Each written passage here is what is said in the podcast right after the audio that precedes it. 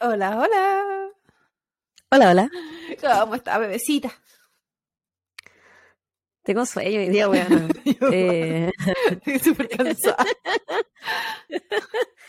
qué cansancio en este Oh, cuerpo. También. Aparte que Hablando de cansancio. el, un bebito. Para la gente, para la gente que no esté viendo en, en YouTube, sabe lo que estoy mostrando en este momento en mi hombro. Y para la gente que no nos está viendo, hay un bebito peludo durmiendo en mi espalda, pero de- destruido, Mm, Ese papito tuvo un día exigente. agotador. ¿Qué hizo el niño que, que tiene tanto sueño? No sé, yo llegué de clases como a la una y él bajó de mi cama despertando, así que no sé. Tiene narcolepsia igual que la dueña. Sí, se lo pegué. Está durmiendo por mí. Pero, Debe ser Libra. pero mira, destruido. Es Libra. Ni porque estamos Ay, diciendo bueno. su nombre se despierta. No, no está ni ahí. La weá es que tengo sueño eh, y fuimos al Olive Garden a, a comer. Ay, weón, el carbohidrato me hizo cagar. Un restaurante de comida italiana. Sí, como Ah, una cadena. una cadena. De restaurante. Como América eh, Italiana. Sí, no, en realidad sí como italiana, No, entre sí como no, italiana falsa. italianos, eh, Sí. Eh, pero eh, de plato grande, típica comida como gringa, po. Así unos platos, igual no es caro, es como fideo. familiar. Ay, señor, estoy como en un, en un coma diabético. A la mayoría de la gente le pasa porque le agregan harto queso a todo. Y ahí se le puede agregar extra queso a todo. Y la masa, po, weona. Sí, también es. Él, él estaba también, está como para la cagada. Y me dice, ay, ¿por qué tengo tanto sueño? Porque te comiste todo. Porque te comiste todo. Yo no me lo comí todo. Pues Era- no podía, era demasiado. En ese lugar es como para dormir una siesta. Después. Sí, pues. Nosotros dormimos antes, ese fue el problema. Hay un plato ahí que se llama el Tour de ¿Te estás Italia. riendo? Sí. Ah, ya, sí que son. Y que es, es como tres platos en uno, por lo que. Si viene lasaña, viene es chicken parmesan, ¿cierto? Como quesito a la parmesana. no sé son, pero son tres platos. Y- Uno es lasaña, es lo único que sé. Sí, y el otro es como queso con salsa alfredo, una wea así, no me acuerdo. Pero la wea es que son tres platos. Por supuesto que cuando llevé a mi hermano, ese plato se terminó. él, no se, él no se llevó a la casa. y Yo me llevé la mitad de mi plato, será para llevar. pero guardé espacio porque me comí, comí un cheesecake. Ah, comí- y el Esteban se pidió. se- eh, yo le mostré así, eh, ¿viste que tiene esas pantallitas? Ujú. Donde tú podés pedir y pagar la cuenta, ya.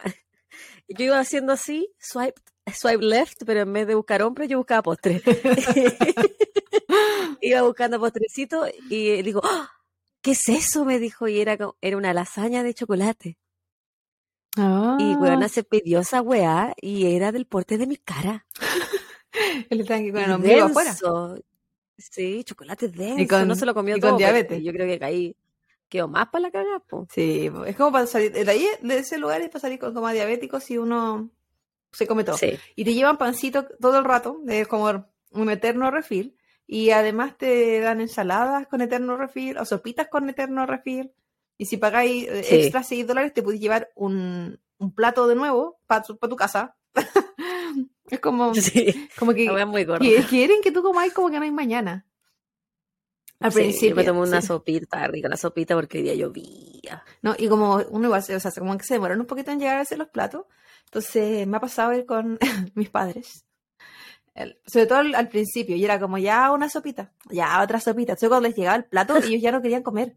Porque entre sopita y sopita ya quedaron hasta la mierda, pues si son, no son sopitas de agua la weá, po. No, po. Son bien no es sopita de pan, No. no, es sopita de cebolla. Qué rica esa. Es como, Sopita contundente. como no es como fideos cabello.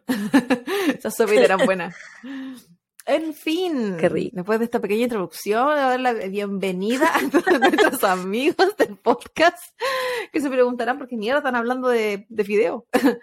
Así que Eh, de sopitas. bienvenidos a todos los que se nos están uniendo el día de hoy a este nuevo episodio. Esta, esta semana sí que nos portamos bien y nos lanzamos con dos, lunes y jueves. No como las últimas dos semanas, que habíamos tirado con un puro episodio a la semana. Así Estamos que flojas. estábamos ocupadas, estábamos estresadas, estábamos sin vida. Pero ahora seguimos con toda esa, pero lo logramos. Supimos, seguimos sin vida, seguimos estresadas, seguimos sin dormir. Sí. Seguimos. Y seguimos comiendo como enfermas. Uy, no me digáis nada. Ya te dije ayer me dio la depresión. Se me ocurrió mirarme en pelota y, bueno, yo lloré, lloré. Es bueno porque estáis contando esta weá. Que la gente sepa que no me mira en pelota. No, no, no, observo. ¿Por qué estoy contando? ¿De qué estoy contando esta weá? Hablando de gente gorda. Ah, revelemos la intimidad, no importa. Ay, qué buena la Claudia. ¿Qué estás bebiendo? Es deliciosa. no, o sea, eh, la, las masas como el pancito son deliciosas y yo me veo como eso. Así que hay que buscarle todo. Hay unos, rollitos ah. deliciosos en mi espalda en este momento. Como para, como morderlos de gordito. Como unas guaguitas. yo te vengo, yo te vengo a sorprender con mi copete. Cuéntamelo todo. Estoy, estoy, tomando lo mismo que tú. lo mismo que la fotito. Sí, pues subí una historia tomando un fan shop y aquí estamos, chiquillos. Aquí estoy. Salud, Claudita. Como la Javita me reveló. También estoy con un fan shop. Importante, no, no tenía nada más. Pero además, porque cuando eh, hago los casos prefiero una cervecilla, porque se me seca la boca. Refrescante. Pero de tu, son de cervezas distintas. ¿Sabes que me compré esta modelo Oreo? Ah, Oreo, súper huevo. Por eso, me, ah, eso me preguntaste si estaba tomando modelo. Sí. A ver. Bueno, porque tu vaso dice. Tipo. Bueno, revele modelo oro. Viste que es nueva esta, eh, con menos calorías para suplir eh, los 50 kilos de, de, tortellini que me echaste hoy día. Qué rico tortellini. gramos de carbohidratos. Mira tú. ¿eh? Mira la bebecita, yo me acuerdo que en Chile cuando todavía comía queso, me compraba unos tortellini en el súper. Oh, sí, me acuerdo. Qué delicioso. nos comíamos el, el, paquete entero. Sí, el, el, paquete para mí era como para uno. ya, ya, compartir un paquete con alguien más para mí era quedar con la mitad. Es una bolsa individual. Ese paquete. Sí. Eh, ¿Estamos listos para los saludos? Por supuesto, bebecita, láncese. Le, oh. doy, le doy la pasada. ¿Por qué siempre tengo que ir yo primero? No me gusta. Porque esto es como cuando uno se subía a la micro y yo prefiero que se suba alguien primero. Cualquier persona. No sé, como que me... ¿Qué, por si se caen? Porque me da, la, me da la vergüenza. Para que no te agarre el Si hay que ir a comprar, no, pues en este caso te agarra la que va atrás. Pues. Quizá era para eso. Me quería poner a prueba. Una vez tenía suerte, me encontraba alguien pillín. La única weá que me pasaba en la micro era que me robaban, weón. Me metían la mano en la mochila y en los bolsillos, sapo culiao. En Chile. Ah, mi, primer, mi primer saludo va para Carmen Carmona, que nos mandó un mensaje por Instagram. Me dijo, gracias a vosotras, porque nosotros le habíamos mandado el, el mensaje del hola, hola. Aún estoy escuchando la segunda temporada, pero me gusta vuestro toque de humor a tanta maldad humana. Soy de Barcelona, Barcelona, España. Barcelona. Así que que estoy muy huevona hoy día. Quiero que sepan que estoy completamente sobria, no me he fumado nada y estos son mis primeros sorbitos de fan shop. Es que la sangre la tengo en el estómago, entonces sí. no está pensando. Saluda a Barcelona, España. Oh. Un saludo para Carmen. Eh, me encanta España. Eh, yo estaba en Barcelona, me encanta, me encanta la ciudad, la encuentro preciosa, la comida deliciosa, la playa exquisita y el mejor equipo de fútbol, lo dije y que mi segundo saludo va para Ofelia Patronus. Y yo quiero saber, Ofelia, ¿Patronus es tu apellido de verdad? Oh, ¿Qué Ofelia Patronus Patronus. Espectro que es el nombre, el, el, segundo nombre. Medio. Quiero saber qué, qué patronos tienes, Ofelia. Eh, ella nos mandó un saludo desde, eh, desde Valdivia, Chile, y nos puso que estaba haciendo una maratón de copas y crímenes. Mm, muchas gracias. Que, se, se, nos escuchaba bien. me imagino que no estaba escuchando la primera temporada. y, y eso, esos son mis primeros dos saludos del día de hoy. Un abrazo grande a esas dos personas. Y aclarar, a contar una infidencia. Entonces, durante el tiempo que estuvimos en receso, eh, yo me puse a arreglar los audios de la primera temporada. Logré cambiar como dos, creo que eran cuatro los que estaban más críticos. Y, los logré cambiar. Y hay uno que lo cambié, pero después no. Más crítico, estaban en la UCI. Sí, no, la wea estaba terrible. Yo no me escuchaba, de hecho. Era como un fantasma de ultratumba que de repente aparecía. En mi propio caso, weón. La wea mala. Yo tampoco me, nunca me escuché. Entonces, la wea que ya logré arreglar esa cuestión. ¿Lo arreglaste? Po? Sí, pues, lo subí de, lo- de los cuatro, o, bueno, fueron más porque algunos que le subí el volumen en general nomás, pero no había nada más que hacerle. Ahora es que hay que arreglarle muchas más cosas. La weá que en algún momento subí uno de, los, de estos episodios y yo tenía que después esperar un tiempo, unas horas, incluso a veces unos días, para ver si Spotify lo arreglaba. Y todavía estoy esperando, weón, a que Spotify. Y lo he resubido como tres veces. El- la misma weá arreglada. ¿Ahora? Y Spotify me, me dejó el anterior. No sé si como que hay un límite de, de cambiarle una pura vea la wea, no sé. Pero ahí quedé, pues. Así que están casi todos corregidos. Hay dos que creo que no, pero el resto están eh, decentes. No, hermoso, y qué, qué orgullo. y tampoco lo edité, no, no corté ni nada. Es la misma historia. De hecho, hay alguno que está más largo, así que probablemente alguna wea que corté en el pasado eh, ahora está ahí. Porque no, no me, Alguna weá funable. Probablemente Claudia Funas me, me autocagué en mi edición, weona. Probablemente. Claudia, Claudia la cancelable. Sí, cuando, cuando mencionaba gente que conocíamos las dos y después decíamos, weona, esa weona la debería haber dicho. Y ahí estaba la weona diciendo weas que no debería, insu- insultando a todas las comunidades y todas las minorías. tampoco era tan terrible. Tam- Tampoco era tan terrible las cosas que decía ahí, porque eh, no era con. No era desde, desde el odio, desde la maldad, era como un No. comentario que uno quizá lo dice de ignorancia nomás, pero No, que tú decías muchas, eliminando, muchas- pero no lo hiciste. muchas veces eran vez. tallas que teníamos del pasado. Entonces estábamos hablando de hace 15 años atrás que nos causaba mucha risa. y la repetíamos ahora y era como, oye, bueno, esa weá no está bien. Pero yo a mí todavía me dan Y risa. que, y wea que solamente nosotros íbamos a entender También. en todo caso. Eh, ¿Te toca tipo? Sí, pues bebita, ahí voy.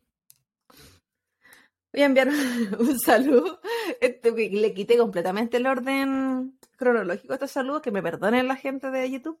Pero es que esto es, ¿Ya? esto es como un saludo al corazón. esto es un, un regalo al alma. Lo escribió en el episodio 7 de la tercera temporada, el que hiciste tu bebita, el del lunes. La amiga. Lola Barte. También le hemos mandado saludos antes a Lola Barte. ¿Ya? Que es como, anda la arte, Lola Barte.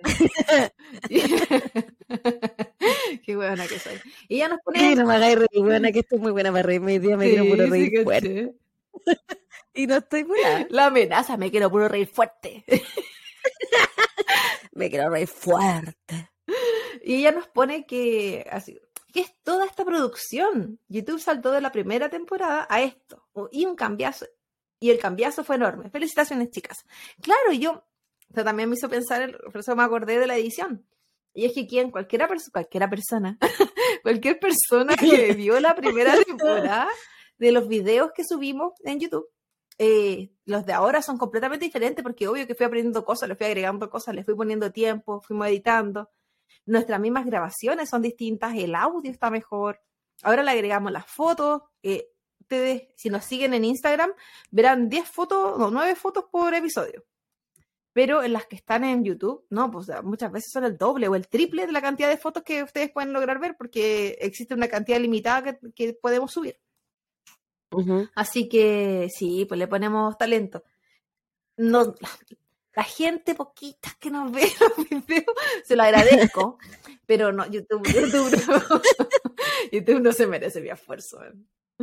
Pero bueno, No, muchas No se lo gracias, Lola Barte. no te merece, bebé. Sí, muchas gracias, Lola Barte, por eh, darte cuenta de esto y por escribirlo además, para hacerme sentir mejor, aunque nadie nos vea.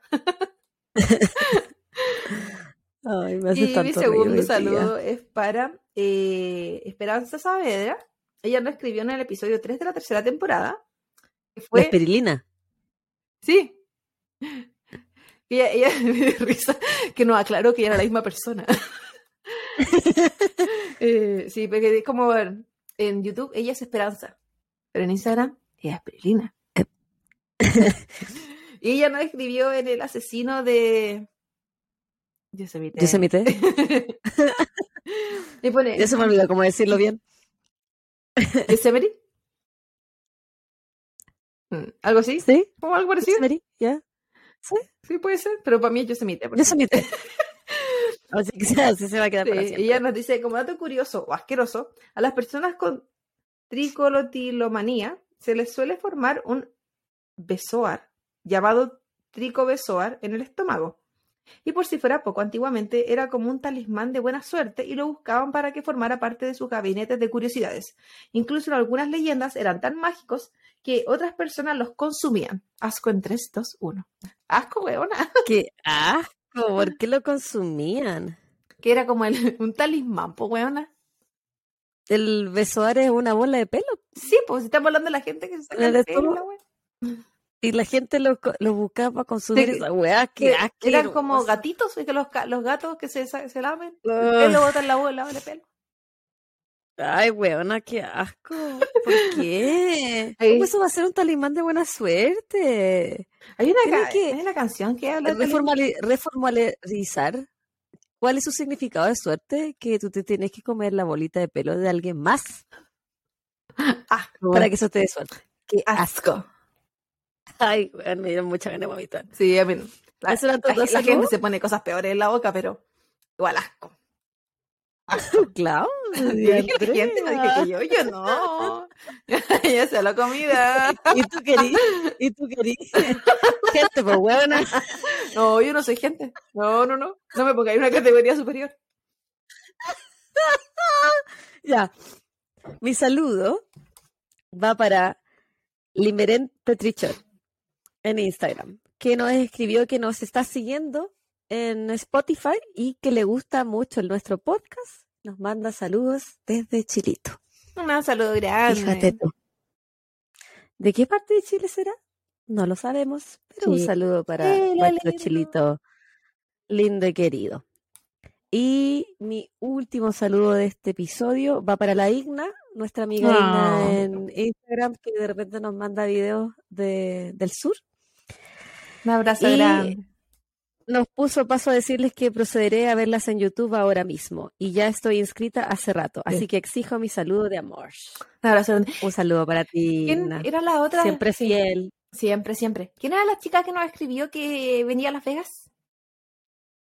La Connie Pardo. Así que un saludo grande también a la Connie Pardo que nos escribió que, que venía. Tú te están viniendo todas las cabras a Las Vegas, Javi. ¿Qué está pasando? ¿Tu seducción? ¿A Sí, pero ¿Por qué no, a, mí, a mí no me invitan. ¿por qué nadie quiere venir a la A mí no me invitan a carretear. Me dicen, me dicen que vienen para mi ciudad, pero no me dicen, ¿te quieres No, a tomar una cosita? No, te piden, te piden los datos nomás. Sí. Me quieren, pero de lejos. Sí. Ella, la Connie demasiado es seductora. chilena. Es chilena y vive acá en, en Estados Unidos. En Idaho parece que Ujú. escribió que vivía. Sí. Yo me pregunto, Connie, ¿tú serás pariente de mi marido? Porque tienen el mismo apellido. Sí, ¿serán primos? ¿Serán? ¿Quién sabe?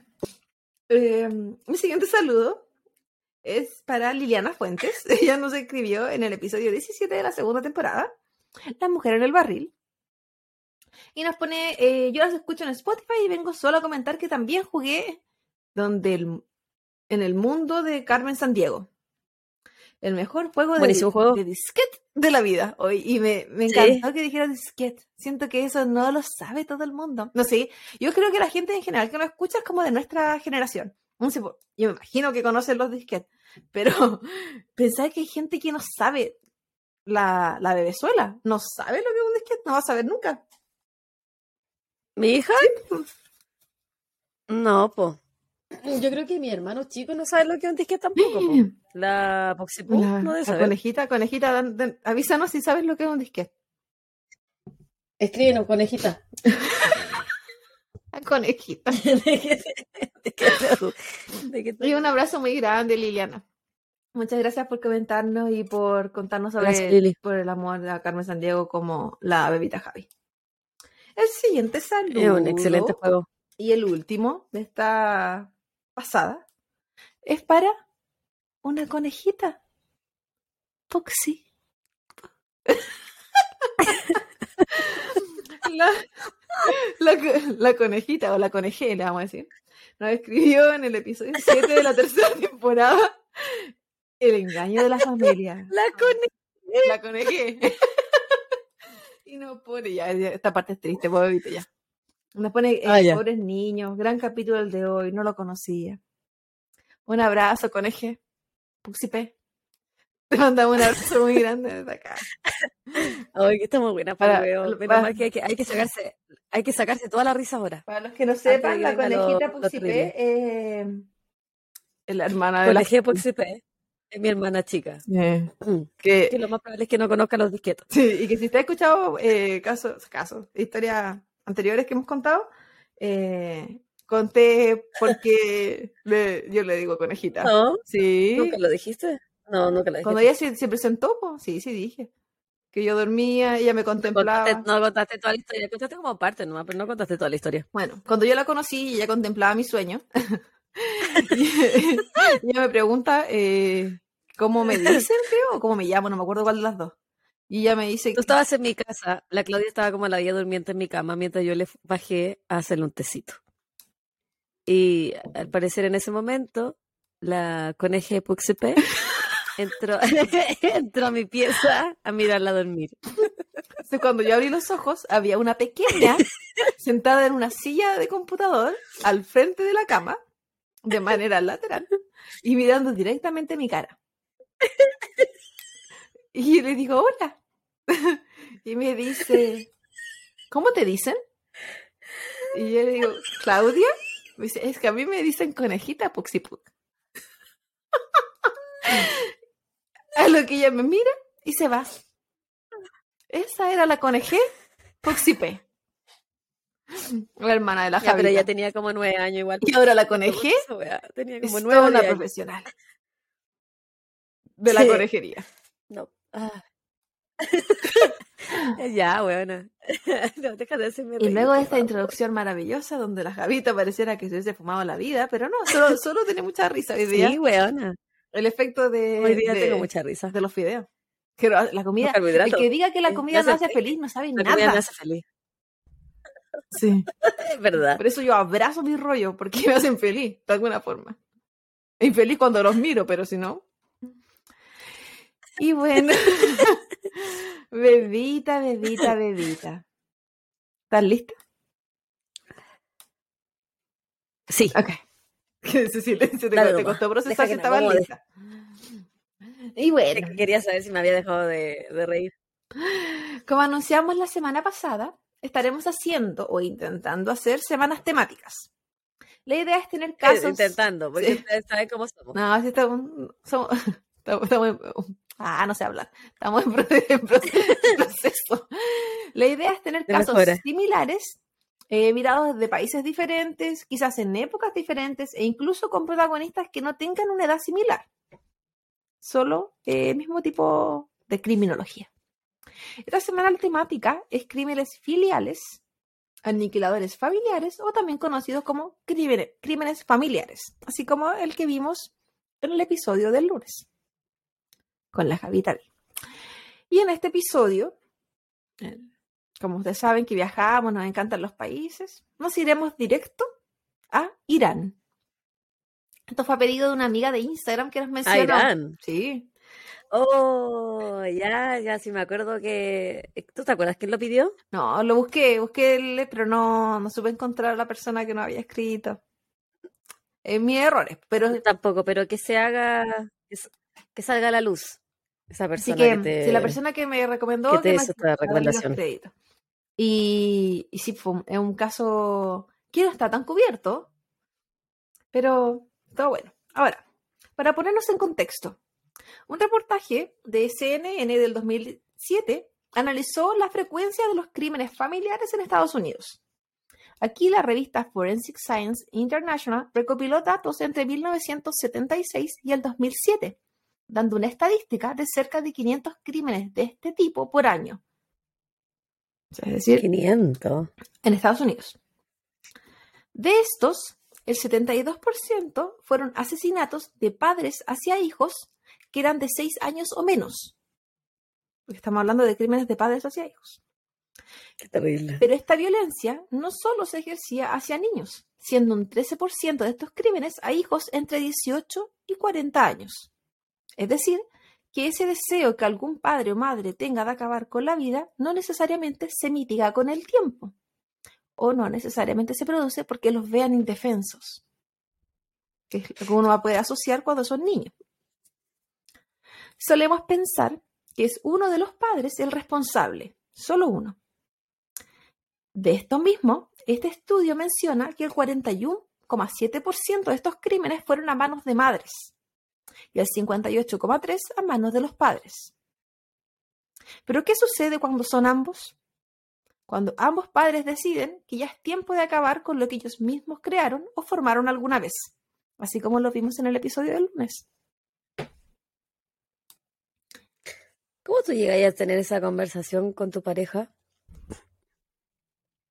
bueno, este, este caso te va a dar un ejemplo claro de cómo ellos llegaron a tener esa conversación. No, eh, eh, ese sí me, sí me acuerdo muy poquito los motivos, pero como en general es como los dos tienen que estar enfermos. Porque, porque que uno diga, yo creo que es tiempo de matar a nuestro hijo. Sí, yo creo. lo encuentro tan anormal. Yo creo que tiene que ver con el poder que eh, alguien puede pensar que tiene sobre otra persona. Y es como, yo te creo, yo te acabo. Y yo hago lo que quiera contigo. Claro. Yo creo que por ahí va eh, esa, esa parte. Por alguna razón creemos que cuando ya somos adultos, nuestros padres comienzan a ser nuestros pares y no el ser superior que alguna vez vimos. El ser pares les quita poder, control, incluso opinión en lo que hacemos, lo que de manera natural a medida que crecemos o nos independizamos se va desvaneciendo. Pero ¿qué sucede cuando nuestros padres no están de acuerdo con esto y no están dispuestos a dejar de tener control sobre nuestras vidas, incluso nosotros ya siendo adultos? Lo que estábamos comentando. Hoy les hablaré de Babak Korramdin. Babak nace en Irán en septiembre de 1974. Es parte de una familia tradicional iraní y a su vez bastante religiosa, compuesta por sus padres, Irán Mousavi Sani, la madre, Akbar Korramdin, su padre, y tres hermanos, Aresou, Afshin y Azar. Lo bueno es que jamás van a saber si dije bien o mal el nombre. Esto es la maravilloso. Porque aparte que eh, hablan persa, es más difícil como la pronunciación y qué sé yo. En fin. En esta, en esta familia se recalcaba la importancia de los valores islámicos, los que muchas veces no eran concordantes con el estilo de vida de sus hijos, o no lo eran tanto como los padres esperaban que a veces hay padres que son como súper exigentes en cuanto a lo que esperan o quieren que sus hijos sean y se conviertan. Babak se, graduó de la Facultad de Finas Artes. Se da mucho de la cultura restrictiva igual. Sí, es, verdad. Como decía, él se graduó de la Facultad de Finas Artes de la Universidad de Teherán en el año 2009 con un máster en cine. Él anteriormente había hecho otros cursos de cine y ya se dedicaba al cine. Esta fue como su última graduación con, un magíster. Área poco explorada en Irán y que a él le apasionaba. Al año siguiente, en el 2010, se fue a vivir a Londres para continuar con sus estudios de cine y además trabajar en ello. En esa época estrenó películas y cortos donde incluso ganó premios y reconocimiento en el área. El más conocido eh, fue uno que se declaró ser semi-autobiográfico, que hablaba de la experiencia de un joven turco en Londres, así como la que él había vivido cuando se fue a vivir a Londres. Las dificultades en el cine de Reino Unido eventualmente lo empujaron a volver a Irán, donde creía podría desarrollarse mucho más. Durante un tiempo estuvo indeciso sobre esta decisión, debido a una relación amorosa que lo ataba a Londres. Pero un día cambió de parecer y volvió a Irán, dejando su vida en el Reino Unido atrás. Según sus amigos, era porque él extrañaba demasiado a su familia. Y había un tema de choques culturales que como que no lo lo, ¿No supo sobrellevar? Sí, era como me encanta aquí, pero, pero allá podría estar mejor. Yo creo que a todos los, eh, la gente que emigramos, nos pasa en cierta parte que te tira mucho tu cultura. Un poco. A nosotros puede que hay muchas cosas que no nos gusten de Chile y aún así cuando viajamos es sentirnos en casa. Sí. Es que es distinto, Valpo. Porque te, te criáis con eso. Es como. Y siento que uno Hasta cierto habla el mismo lenguaje. que conociste. Es muy el mismo humor de repente, la misma idiosincrasia, las mismas rabias, las mismas frustraciones. Se comparte más con, más con alguien que comparte tu misma cultura que con gente que, tiene otra realidad y otro contexto, siendo que en un país existen un millón de contextos diferentes. Pero aún así, son más cercanos a, a ti que el contexto de otro país. No sé, se sienten como más cercanos, no sé, de alguna u otra forma. No sé explicarlo, pero yo lo que creo. Hay, quizá hay gente que no le pasa, pero hay gente que se siente en la gloria yéndose. Yo he escuchado de gente decir que se siente mucho más libre desde que ya no viene en Hay Chile. todo un poco. Sí. Una vez en Irán, Babak comenzó a trabajar como asistente de profesor de cine en la Universidad de Karahar. Si bien ya era un hombre adulto acostumbrado a la independencia, él decidió volver a la casa de sus padres, con quienes no convivía desde hacía muchos años, porque estaba viviendo en Londres. Los padres de Babak no estaban tan contentos con la idea de tener a su hijo viviendo con ellos. No estaban de acuerdo con su estilo de vida o con las decisiones que tomaba. Su soltería en los cuarentas, sin hijos y viviendo con ellos simplemente no les parecía.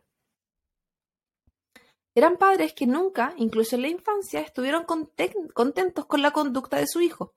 Alegaban que era agresivo con ellos y los atacaba, que había sido muy difícil criarlo, que era constantemente suspendido del colegio y que ellos como padres no habían tenido nunca un día libre gracias a él. Que, así como que amor y bienvenida no tenía. No, el loco no lo estaban esperando con globito. Pero ¿por qué lo pintan tan terrible a él si él era uno de cuatro hermanos? O sea, los otros no le hacían ningún problema nunca. Estamos hablando de la versión de los papás. Así que, bueno, después, después se va a entender por qué ellos hablaban así en todo caso. Alegaban que desde el coronavirus y debido a las clases online, Babak llevaba estudiantes a la casa tres veces a la semana, con el pretexto de que eran clases privadas. Pero que estos estudiantes eran solo mujeres, por lo que ellos no creían que fueran a estudiar o que incluso fueran estudiantes de verdad. Mismo periodo en el que aparecieron rumores de este profesor que de- se decía violentaba sexualmente a sus alumnas. Rumor Oh. que nunca se aclaró y siempre quedó solo en eso hasta el día de hoy. Entonces, ¿Sabes que yo pensé que iba a decir que llevaba hombres? no, ahí se mueren. Por eso, vos, porque, porque me imaginé que eso iba a ser terrible para ellos. Mm, no, ya era terrible que Sí, llevara a lo- mujeres. Y que supuestamente iban a estudiar, pero a algunos sí no les gustaba.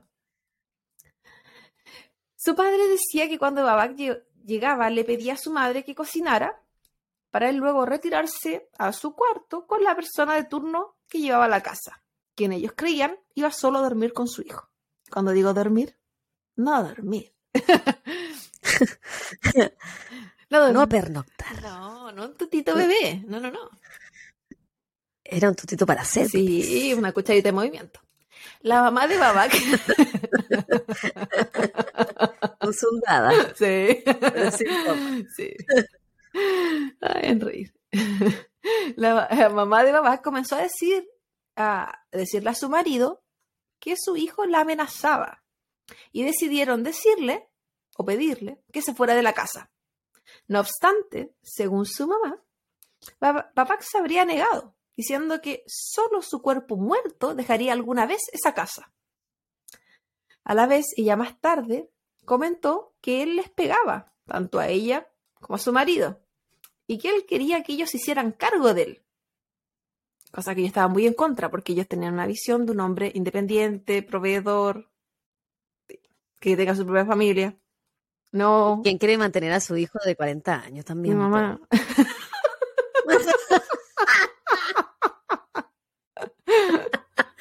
Es que es distinto, Y no Claudia. la, y no la vamos a Porque detener. tú.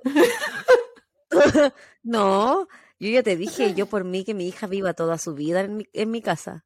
No necesariamente mantenerla, pero que viva conmigo. Yo creo que de- pero en tu caso, de las tú relaciones. haces muchas cosas por tus papás. Eso- eso- weona, vos sí, los po. criás igual. po. Eso iba a decir, el otro día estaba viendo un video, a hacer un paréntesis en la historia, sobre, eh, porque acá se habla mucho de a qué edad se deberían ir los hijos, qué significa que una, una persona mayor de 22 años siga viviendo con los papás, porque ¿De 22? sí, de 22 decía en la entrevista, bueno, yo quería morir, yo sí que edad no tenía ni cercano pensar. Porque cuando se van a la universidad se van a Yo los a los 18. 26. Piensa que aquí se van a vivir a Yo la me fui a mi universidad. casa a los 26. Sí, pero es que nosotros allá, estando en la universidad, la mayoría se mantiene en sus casas. Aquí muchas veces se van a vivir a las universidades. O cerca. La cosa es que en, en esa entrevista, eh, una de las una, la persona decía que, bueno, dependía de cada familia, dependía de cada persona. Él se fue a los 18 y nunca más volvió porque el, eh, se hace una transacción emocional de repente para, porque se ve como vivo con mis papás porque así ahorro y puedo tener un futuro mejor. Y, y la transacción emocional versus la plata era, como el costo era muy alto. Y en los comentarios, porque me encanta leer los comentarios, soy enferma de, ese, de ese video, la gente decía, ¿por qué siempre se habla de vivir con los papás como una transacción económica y no de una transacción emocional en la que las personas pueden en verdad disfrutar de vivir con una, con una persona? O sea, que hay cosas que pueden, que, que eh, uno tenga que transar. lo ve muy negativo siempre. Sí, y es como vivo con ellos, pero pucha, me quiero puro ir. Como que fuera lo peor del mundo y hay personas, como en mi caso personal, que en algún momento tuve la opción de irme, o, y, y la verdad decidí que no, porque emocionalmente lo que me entregaba mi familia era mucho mayor al hecho de vivir sola. Y eso que cada caso varía, cada, cada persona, y, y, cómo es la convivencia. Obviamente si la convivencia con tu familia, ya sean tus papás o, o incluso con si tenéis roomies, es terrible, obviamente no hay que querer vivir ahí. Pero si la convivencia no es mala y, y se forma como el concepto real de familia, donde uno comparte responsabilidades y se disfruta y tiene actividades juntos, es súper distinto. Sí. A mí me costó caleta llegar al punto en el que estamos ahora, pero, pero tiene que ver también un proceso. Y entiendo que para mucha gente sea difícil. Eh, entender la, forma en que lo, pintan los papás de Bapak, se llama el, el sujeto eh, era una convivencia penca igual, eh, desagradable. La, cómo lo pintan ellos a su hijo. Claro. El aprovechador, pero, mujeriego. Pero mucho antes de que él siquiera se fuera, porque él ya llegar, ellos no querían tenerlo. No sé si él lo tenía tan claro. Porque él quería volver a, a su familia después de tantos años fuera. Entonces quizá era bastante diferente cómo veían ambos el vivir juntos. Como que yo ahora esté contando, hoy mm. sí, nos llevamos súper bien con mi familia, bla, bla, bla, y mi mamá está diciendo que cuando se vaya esta cabra culia. ¿Cachai? Es como, sería como una cosa así, que vivimos, vemos las realidades diferentes. diferentes. Tu mamá jamás diría eso. Mi mamá me estaba echando y yo tenía como ocho. sí, bueno. Me, usan, yo creo. va, va por ahí también acá. En fin, declaraciones que se alejaban de la opinión de los cercanos eh, de Babak, lo que hablábamos de la, opinión que tenían sus papás, o incluso de la imagen que Babak presentaba en sociedad con respecto a su familia. Un ejemplo de esto es cuando en el 2015, en medio de una premiación que él tenía, donde lo premiaban a él, él pidió que sus padres subieran al escenario en una especie de homenaje donde se mostró afectuoso, abrazando a su mamá, siendo eh, como físicamente afectuoso una imagen que uno diría, eso no se ve como alguien que se lleve pésimo en la casa. Eran muy buenos actores, aunque los papás en verdad no tenían buena cara. Los papás no se veían contentos. Van a ver fotos después de eso. No. No, El papá tenía una cara, pero sáqueme de aquí. Y la mamá era como, ay, qué mierda va acá. Y él se veía tan contento. Es, muy triste la foto, en verdad. Ay, qué pena. Sí. Y estamos hablando de un hombre de, eh, en ese momento, 40 y algo ya. Es igual triste. Los problemas de convivencia eh, solo crecían a medida que pasaba el tiempo. El 14 de mayo del 2021, Babak y su padre salieron a hacer ejercicio. Durante esta salida, su padre le ofreció vender su auto, el auto de la familia, y de esta forma darle la parte que le correspondía a su hijo, para que de esa manera él sí pudiera ir de la casa y tuviera dinero suficiente para pagar un arriendo. O sea, era, ándate, porfa. según no tenían cómo echarlo el pobre. según Akbar, el padre, Babak no estuvo eh, de acuerdo con esto e insistió que él no dejaría la casa. La conversación se convirtió en una pelea en donde Akbar lo amenaza y le dice que se vaya o si no que él conoce a gente que por cierta cantidad de dinero lo mataría. Su hijo desafiante sonrió y le respondió que no fuera tonto, que él era, que era Babak y que nadie le podía hacer nada. Estas declaraciones vertidas por su padre, él fue el que contó esta historia, Nuevamente distan de la personalidad que al menos las personas en la vida de Babak alguna vez percibieron sobre él. Lo declaraban una persona tímida, humilde, reservada y muy caballerosa. Esta versión altanera y desafiante, bastante diferente a la que la gente al menos creía que era él. Estamos hablando de pura gente que lo veía de afuera. Así que no sabemos. Sí. Ese mismo día, Akbar, el padre, volvió a su casa y le dijo a su esposa que Babak no estaba de acuerdo con irse. Y fue en ese momento en que ambos padres decidieron que debían matar a su hijo, de ese entonces 46 años. Akbar, el padre... ¿Te cachai? Le insisto, esa conversación es, sale de qué? Hoy es, hay que cambiar esa ampolleta y hay que matar a Babak. Mi mamá llega del supermercado y le dice, ¿sabéis qué? La Claudia no se quiere ir, así que hay que matarla. Hay que matarla. ¿Y qué hace mi padre? Asiente con la cabeza, con la mirada del padrino diciendo, sí, hay que matarla. ¿Te cachai? ¿Cuático? Una locura. Como dije, en ese momento Ak- eh, Ba- Babak tenía 46 años, su padre, Akbar, tenía 80 y su madre, Irán, tenía 73. Sí, no estamos hablando que hoy la juventud, el, el, el bebecito Akbar, no, tenía 80 años el señor y la señora tenía 73. Y ahí estaban pensando, hay que matarlo. Loco, sí, Pero, ¿sabes qué? le- Eh, eh, el buen tenía 80 y era 73 y era como ya, ¿para qué vamos a seguir viviendo? Total, si nos vamos presos, ¿qué tanto? Tengo 80 años. ¿Y qué les, conta- Yo creo que debe ¿y qué les importar un costaba decir? todo. ¿Sabéis que me queda como un año de vida? Me queda- me estoy, contando los minutos para atrás para respirar. Y es que me- año. aguanto un año más, no más, ¿cachai? Si ya me llevo súper mal con él. Pero no, ellos decidieron que había que matarlo. El matrimonio puso en marcha su plan para acabar con su hijo, como quienes planificaban ir de compras o limpiar la casa.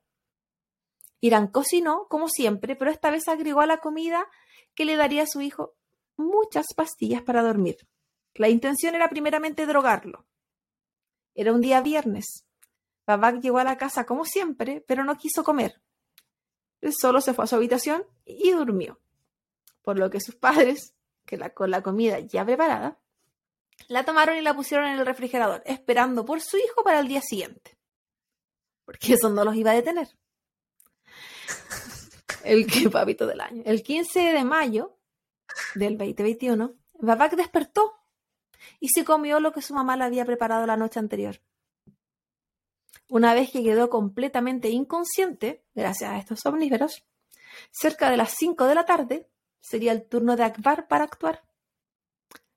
Quien tomó el cuerpo de su hijo, le ató los pies a una silla, le puso una bolsa plástica negra en la cabeza para asfixiarlo y posteriormente lo apuñaló tantas veces como pudo en su pecho, hasta estar seguro que su cuerpo estaba muerto, todo en presencia de su esposa. Weona, pero qué brígido cómo le dieron muerte. Ah, porque yo dije, ah, yo pensé, ah, lo van a, lo van a drogar y, y se va a morir drogado nomás, así como en el sueño. Intoxicado. Pero no, pues, No, esto fue con, con furia. lo asfixiaron y lo acuchillaron. Ujú. Acuchillar es una, un acto de extrema violencia. Yo- es como yo asfixiar Como que demuestra mucha rabia. Sí. Aparte de que dijiste que lo cuchilló tantas veces como para cerciorarse que él re- realmente estuviera muerto, pero ¿qué otra cosa tenías que hacer para cerciorarte que realmente muriera? Porque lo drogaste y le pusiste una bolsa en la cabeza. Ya él estando drogado. Se hacía morir sí o sí. Sí. Pero eso no, era, no es. Y es como, es Eso que no me es imagino acuchillar a un hijo. No, terrible. Un hijo, que, ha- What? un hijo que ha estado contigo 47 años, por loca. Ambos en equipo. Independiente, Claudia, podrían ser 47 años, 47 días. No, podría haber sido 47 horas, da lo tu mismo. piel, Pero no sé. eh, sí, yo lo encuentro brutal. Brutal. Ambos, en equipo, tomaron el cuerpo fallecido de su hijo y lo llevaron al baño del departamento. La pareja sabía que no podía simplemente salir con un cuerpo muerto de ahí, por lo que debían hacer algo al respecto. Entonces, con un cuchillo y un machete, comenzaron a cortar el cuerpo de su hijo en pedazos. Los padres que un día le dieron la vida, un 15 de mayo decidieron quitársela y descuartizar su cuerpo hasta hacerlo desaparecer. El cuerpo desmembrado de Babak fue empacado en tres maletas y distribuido en basureros diferentes de la ciudad. Encuentro que es súper indigno, weón. ellos no tenían ningún indicio de demencia, algún trastorno psiquiátrico, alguna enfermedad progresiva eh, neurológica que hicieron esta weá, los encuentro tan fríos. Sí. Es que, bebita, tú no sabes nada de lo que viene. Que no estás preparada para lo que ah, viene. Pero no, no, pero no tenían terminando. Ah. Estos padres no contaban con que las cámaras de seguridad del edificio donde vivían dejarían su salida registrada, donde se veía tanto a Akbar como Irán transportando bolsas grandes de basura y maletas. Se apreciaba cómo Irán sostenía la puerta del elevador mientras su esposo acarreaba las bolsas y las acomodaba. Qué triste, bueno. Al día siguiente. De 80 años. Sí, pero fuerte. Al día siguiente, temprano en la mañana, un trabajador encargado de la limpieza municipal en otro rincón de la ciudad encontró los restos de Babak. La cabeza, las manos, los tobillos y los brazos se encontraban en aquella maleta en la basura. Esta persona, que desconocía hasta ese entonces, fue seis horas más tarde identificada como Babak, gracias a partes de sus manos donde se obtuvieron sus huellas digitales. Tras ser identificado, la policía ordenó registrar su casa, donde se encontraban sus padres. Obvio, si vivían ahí. La evidencia encontrada apuntaba al matrimonio quienes no dudaron en confesar sin presión alguna que ellos fueron. Sí, como... Ya, pero ¿por qué si, si confesaron tan rápido? ¿Por qué se dieron todo ese problema de desmembrarlo y de ir a repartirlo a distintos basurales? Sí, era como, ah, sí, yo fui. ¿Y qué? Ellos fueron inmediatamente tomados detenidos. Akbar e Irán no presentaron remordimiento en ningún momento por lo sucedido. El padre diría que su hijo era corrupto, estaba soltero, como si fuera algo malo, estaba soltero. Wea, Claudia, ten cuidado. Los atacaba, eh, que sus vidas estaban en riesgo, no tenían un solo día salvo. Decían que él los insultaba y hacía lo que quería todo el tiempo. Qué malo que esa persona haga lo que quiera. Y soltero más sí. Es por eso que con su esposa habían decidido que debían deshacerse de él para no perder la reputación de la familia. Bueno, pero es que no entendían que la reputación de la familia iba a quedar mucho peor con ellos siendo asesinos. Es que, bueno, hay una cuestión que existe, pues lo voy a mencionar, que se llama asesinato por honor, que es un subcrimen en como una subcategoría criminal en, en, en Irán al menos, no sé si en otros países, y, y fue algo como bien relevante en algún momento en el pasado, donde eran asesinatos que en verdad eran como, hay que hacerlo porque esto lo está dejando mal. Es como, no sé, que tengo un, violador en mi familia, lo mato por el honor de mi familia. No sé, algo así. Como esa mentalidad. Como, tengo que hacerlo yo, tengo que acabar con esto porque esto en verdad es como la manzana podrida de nosotros. Entonces, esa era como la manera que ellos lo pintaban. Esto fue un asesinato por honor. Entonces, no queda mal el que asesina, porque es el que está erradicando el problema. Claro. Es como toda una visión así. El problema era la soltería.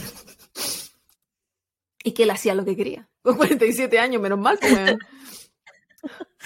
Pues, Al día siguiente, ambos dieron detalles de su actuar, confesando cada mínimo paso del asesinato. De hecho, todo lo que se conoce sobre este asesinato es gracias a la confesión de ellos. Ellos no se, no, ellos no, ahí, no se arrugaron en dar detalles. Cero remordimiento. Cero. No sé, estaban arrugados. Sí, bastante. Dos días más tarde, los investigadores del caso descubrieron que habían reportes de la desaparición de una de las hijas de este matrimonio, Aresou, y de su esposo. Esto ocurrió unos años antes. Ante esto, Akbar... unos años antes la hija había desaparecido. Y su esposo también.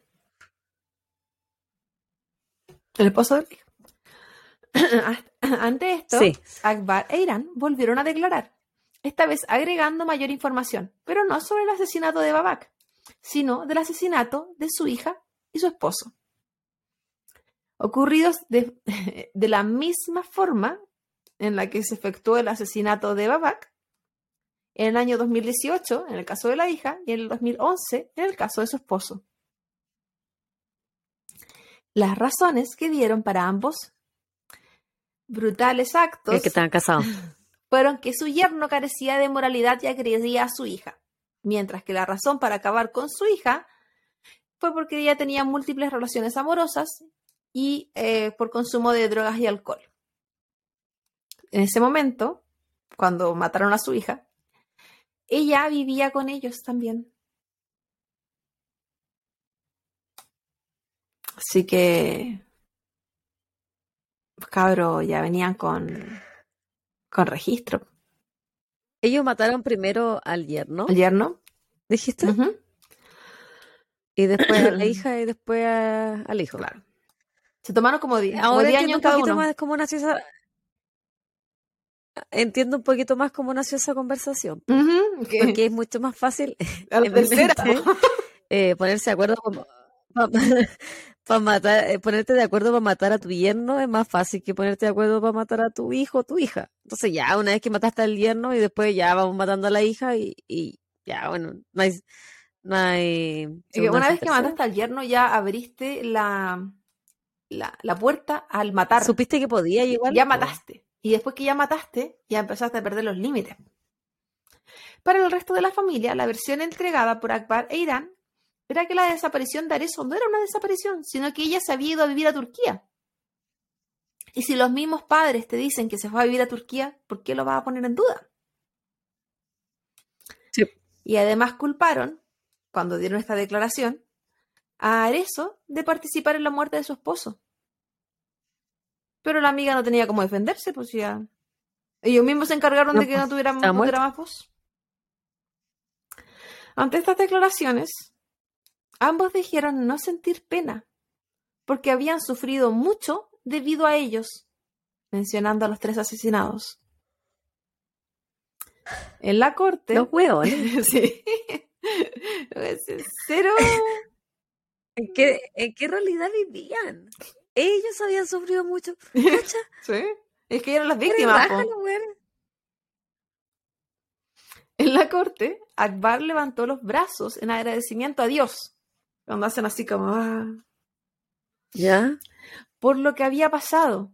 O más bien, por lo que él y su esposa habían provocado. Él agradecía a Dios de que su hijo estuviera muerto. Ya. Dijo, además, que lo volvería a hacer. Y de hecho, si es que quedaba libre, incluso mataría a sus otros dos hijos.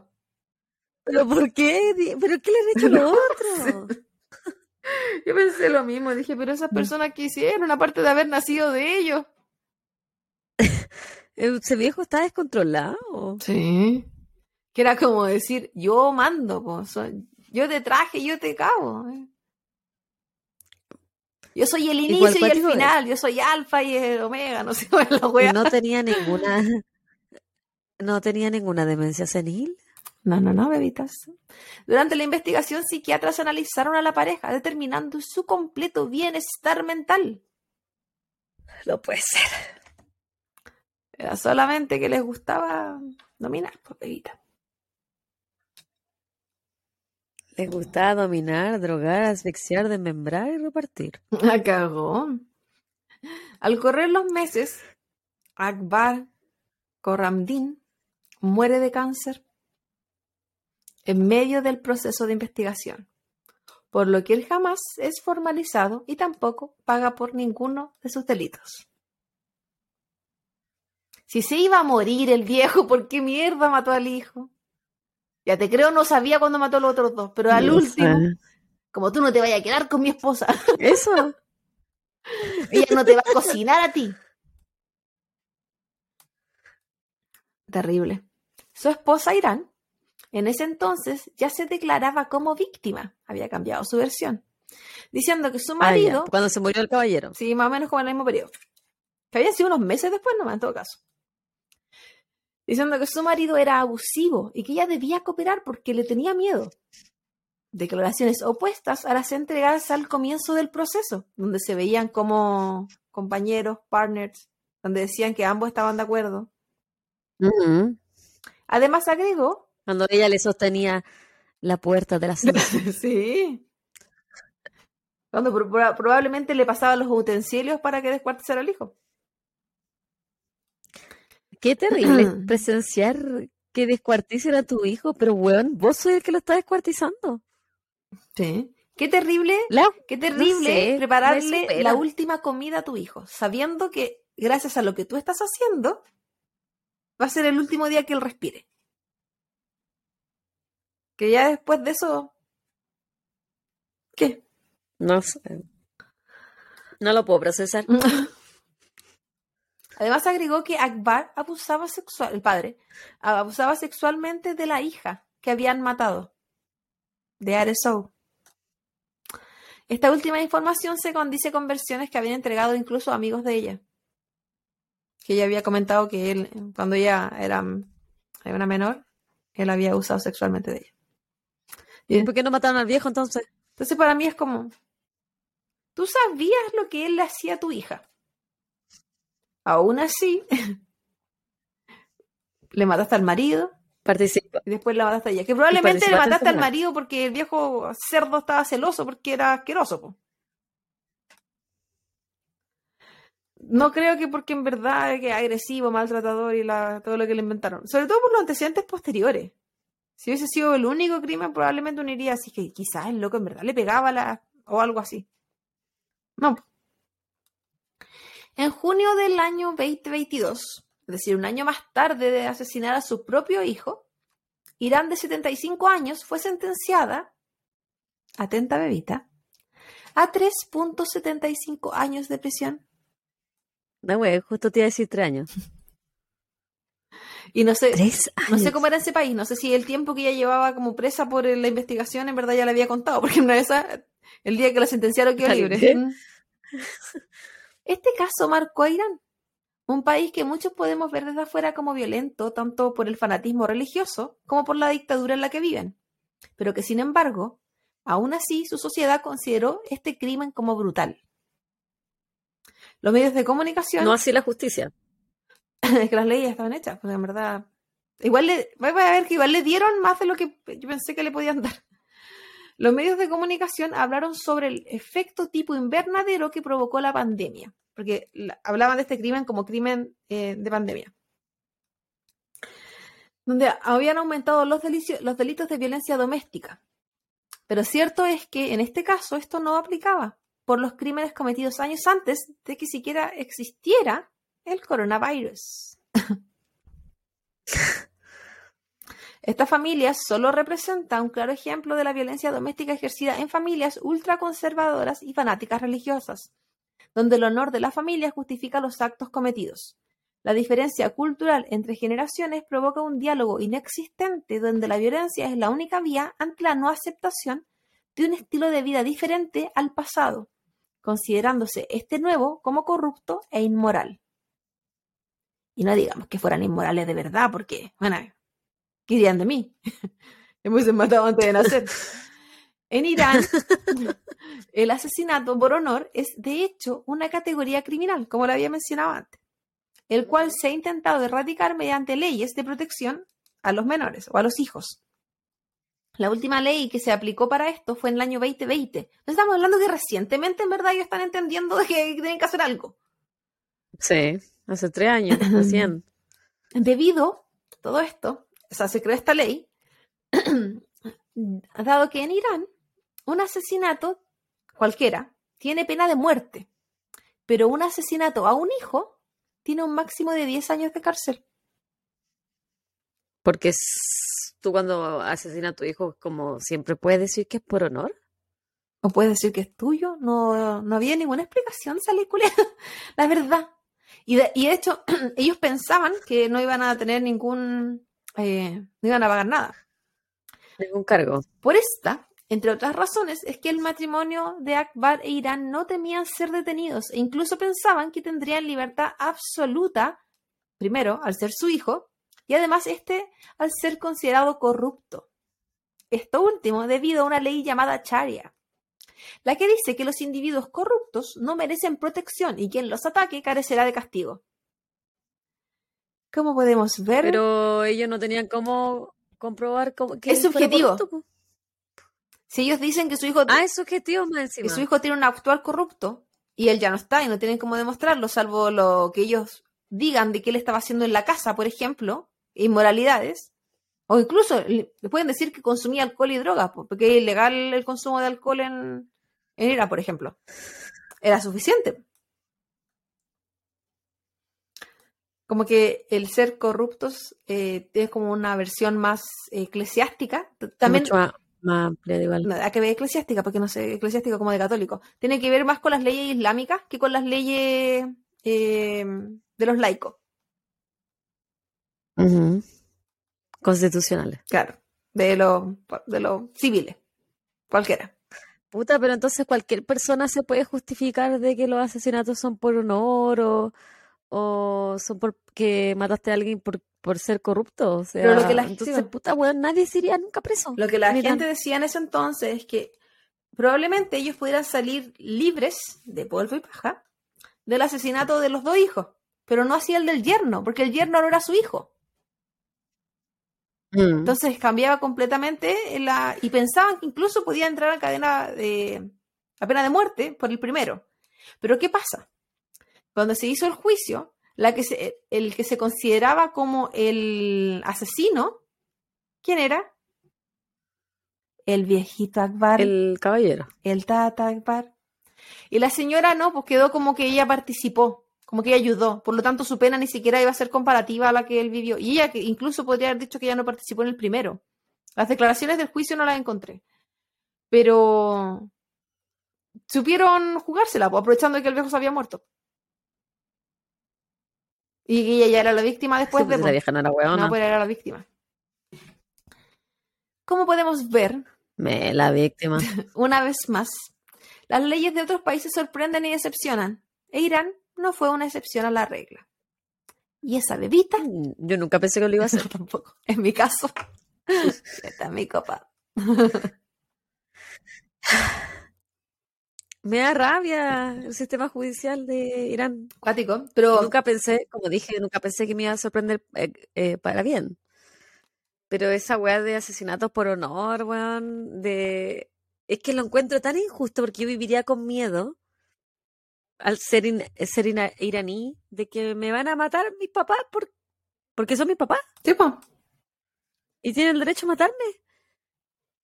No, tienen derecho sobre ti, sobre tu cuerpo y tu vida. miedo. Es miedo. Yo, una de mis ex compañeras de trabajo es de Irán. Y si algo aprendí en el tiempo que trabajé con ella y de su cultura y todo, ella no, no profesa ninguna religión ni nada de eso. Papá, muy, muy por el contrario. Eh, era que yo pensaba que lo que el mayor problema que tenía ese país en este momento, en los últimos años, era político por el tema de la dictadura en la que viven y las persecuciones políticas y los asesinatos políticos. Y ella me decía que, por ejemplo, las personas culpables, o sea, la, a quien se le culpaba por algún delito no tenía derecho a abogado. Por lo tanto, no había defensa. Y al no haber defensa, el, Siempre culpable. el Estado siempre te iba a encontrar culpable. Estamos hablando en el caso de que ella me contaba, eran delitos políticos o no sé, cosas como por el estilo. Gente que se le acusaba de estar eh, vendiendo información y cosas así. Como no asesinatos como estos. Porque aparte que también se me hablaba de que había muchos muchos asesinatos, muchas cosas así, pero todo lo que es relacionado con la política. Eh, pero esto fue como una versión muy distinta, donde en verdad no había nada de política involucrada, era solamente gente matando a su propia familia. Pero triste. Triste que, bueno, al menos si al- de algo sirvió es que la muerte de, de Babak hizo que se supiera de la muerte de los otros dos. Pero. Pero lo único. Siento que es, no sé, insisto, me da miedo, me, me daría miedo ser hija de alguien en ese país, Pero no toda la, con ese miedo no toda la gente así. No, porque se pasarían matando entonces, pues Claudia, habría como Sí, no, yo creo que donde hay, un porcentaje cualquier lugar, cualquier lugar donde haya fanatismo puede pasar cosas así. Donde la gente crea que tiene poder sobre Sí, otro. es que los, ex- los extremos no- los extremos nunca son saludables, los excesos nunca son saludables, de nada. Sea de religión, alimentación, lo que sea. Eh, Y bueno, bebita, para finalizar, déjame decirte las referencias. Que son mal, son muchas y la verdad probablemente las voy a pronunciar todas mal, así que voy a tratar de hacer la shorty porque va a que humillarme. No- nadie lo va a saber. Em, eh, partir con Wikipedia, por supuesto. Babak Korandim, pero hay que poner Babak Korandim director, porque Babak Korandim era un personaje bíblico, no bíblico, porque la Biblia no tiene nada que ver con ello, pero religioso de su religión. Está buena sabe ¿Del. Corán? Sí, del Islam. ¿Del Corán? Eh, otra página es eh, www.rferl.org, que es página de como periodismo europeo asociado a noticias de, en Medio Oriente y habla sobre el caso de, de este caso. TheGuardian.com, también un reportaje sobre este caso y habla ya de cuando el matrimonio ya había sido arrestado. De IronWire.com, eh, es, verdad es el, el diario central que cubrió esta noticia, noticia, noticia, y había muchos artículos. Ellos, desde el inicio, desde la, de cómo los padres tenían un reportaje solo dedicado a la parte de las leyes y de cómo las leyes cubrían este tipo de asesinatos, los asesinatos por honor, la ley eh, Chaira y todas esas cosas que están aso- asociadas con la legislatura y por qué se siguen cometiendo estos crímenes y por qué es tan alta la, el porcentaje de estos crímenes en ese país. Hacen como un estudio de la sociedad, porque si bien los números que yo entregué al principio eran de Estados Unidos, eh, los números de Irán en cuanto a violencia doméstica es muy alto. También tiene que ver con el machismo. Si se puede justificar con lo que sea. Ujú. No, y es que el, eh, Sí. el machismo po, es muy grande. Y el asesinato de honor po, también. Asesinato de honor, pues bueno. Eh, otra página es indiatoday.in. Para que vean que todos los países estaban cubriendo esta cosa. Nada que puro Irán. Están como continente. Ahí, no, no sé si son el mismo continente. ¿Irán es Asia también o no? ¿Qué continente? Sí, No sé, el mismo continente. Asia. Eh, el New York Times también sacó un reportaje sobre que tiene una sección como del Middle East y ahí habló sobre los pa- padres iraníes asesinos. CNN en español eh, con un reportaje sobre padres que matan a sus hijos y es mucho más frecuente de lo que crees. Entonces saqué toda la información sobre el los porcentajes de, al inicio del episodio. dailymail.co.uk también contaron sobre este caso de Jerusalem Post, porque sí, hay un Jerusalem Post por loca. Y también, No tenía idea. tampoco, pero lo encontré tan bíblico, sentí que, sentí que estaba leyendo el diario de Jesús. y también hablan de esto, y en verdad este reportaje está más centrado en lo que es el, el asesinato por honor para ambos hijos, porque se supone que era la causal de esa muerte. po. ¿De ¿Por qué mataron a ambos? Era por honor. Y Por honor. La wea estúpida. eso es todo, bebecita. Y mira quién sigue ahí atrás. Raja. Todavía está sleepy. Ahí se, está, ahí se movió. Dijo, estoy vivo, mamá. Bebecita. Y eso, pues, bebecita, ese es el episodio que te traje el día de hoy. Siempre interesante comparar eh, la misma temática en, en países distintos. Eh, el que hice yo era ellas tratando de escaparse de que se descubriera su, su realidad de maltratos. Y el que hiciste tú era una justificación de, del honor de una familia, que en realidad, en realidad nunca fue nomás, porque los viejos culiados estaban locos. No, y la que hiciste tú, igual ellas decidieron sé que los matamos a todos y nos matamos nosotras también, pues a todos juntos. Cae, Sí, po. cae uno, caemos Sí, todos. que no, que no es la, que no es el, la mayoría de los No. aniquiladores familiares matan a las familias y no, Sí. se- no se mueren ellos. El, el amigo John Lest. John. O el, Que lo de- o el loco que de lo Francia, esperando- que lo iban a esperar en el cielo. Sí, pues el loco de Francia, po, ¿y que ¿Qué pasó con él? lo po? enterró a todos y nos fuimos y que Está en Argentina. Argentina. no sabemos dónde está, pero algunos sabemos que el loco está viviendo la vida de rica. digo. Dudo que haya pagado Sí. alguna vez su vida. El Javier eh, Dupont del Legonet. ¿cómo Sí, se llama? Le pongo ligones. Y no, pues, en este caso, este weón mató a un hijo y después, sin remordimiento alguno, mató años después al otro. Y le faltaron años para seguir matando hijos. Partió muy tarde. Sí. Se demoró mucho. Imagínate ser los hijos de esa pareja, así como cuando dijo que si quedaba suelto iba a matar a los otros también. Imagínate. Sí. Yo no voy más a ese juicio. No, terrible. Me desaparezco. Y a mí me llamó la atención que los declararon así como con bienestar mental y la wea. Cuando en la. La cagó. sí, cuando ha- hay videos circulando sobre sus declaraciones, porque lo estaban grabando mientras él daba las declaraciones como en una entrevista. Era como que ¿Con estaban. la policía? Es como un juez o algo así, no sé. Pero es que era toda la gente vestida como de civil, así que no te podría decir. Y es como un escritorio. Está esta persona que está tomando, hay mucha gente parada grabando, sacándole fotos, qué sé yo. Y está él y su esposa sentados uno al lado del otro, así como en, en sillas, esas como grandes, tipo sillones. Y él se para, él gesticula, mueve los brazos, y era como, daba esa imagen de estos típicos viejos culiados que creen que saben todo. Ya. Esa es la sensación que me dio. Ni pico idea que hablaba el señor en persa, pero te lo juro que yo le entendía. entendía que él decía que él sabía todo. Casi como decir, yo soy el pan y el vino, el inicio y el final el El- omega. El, el lenguaje paraverbal se le entendía a todo el viejo. No, es eh, interesante. Me gusta cuando tratamos de mezclar temáticas pa- para comparar dos caras de la misma moneda, Y sí, siempre con finales terribles. horrible. Pero este, ah, por más terrible y sangriento que sea, se siente menos terrible porque no era un niño. Son adultos. Sí. Y uno piensa, bueno, ¿Y por qué son, adu- son, adulto, son adultos, bien adultos, y los otros súper adultos? sí, como que los otros están, sí, pues están contando elementos para atrás, y el otro ya era grande igual. Sí, sí, sí. como que uno como que le da me- me- menos pena que se muera la gente a medida que es más grande. Que la wea insensible, si a todos nos dar pena a todos, pero Sí, pues, Pero es que no hemos está más preparado mentalmente igual por la muerte de gente adulta que la muerte de niños. pues. Sí, el cerebro funciona así.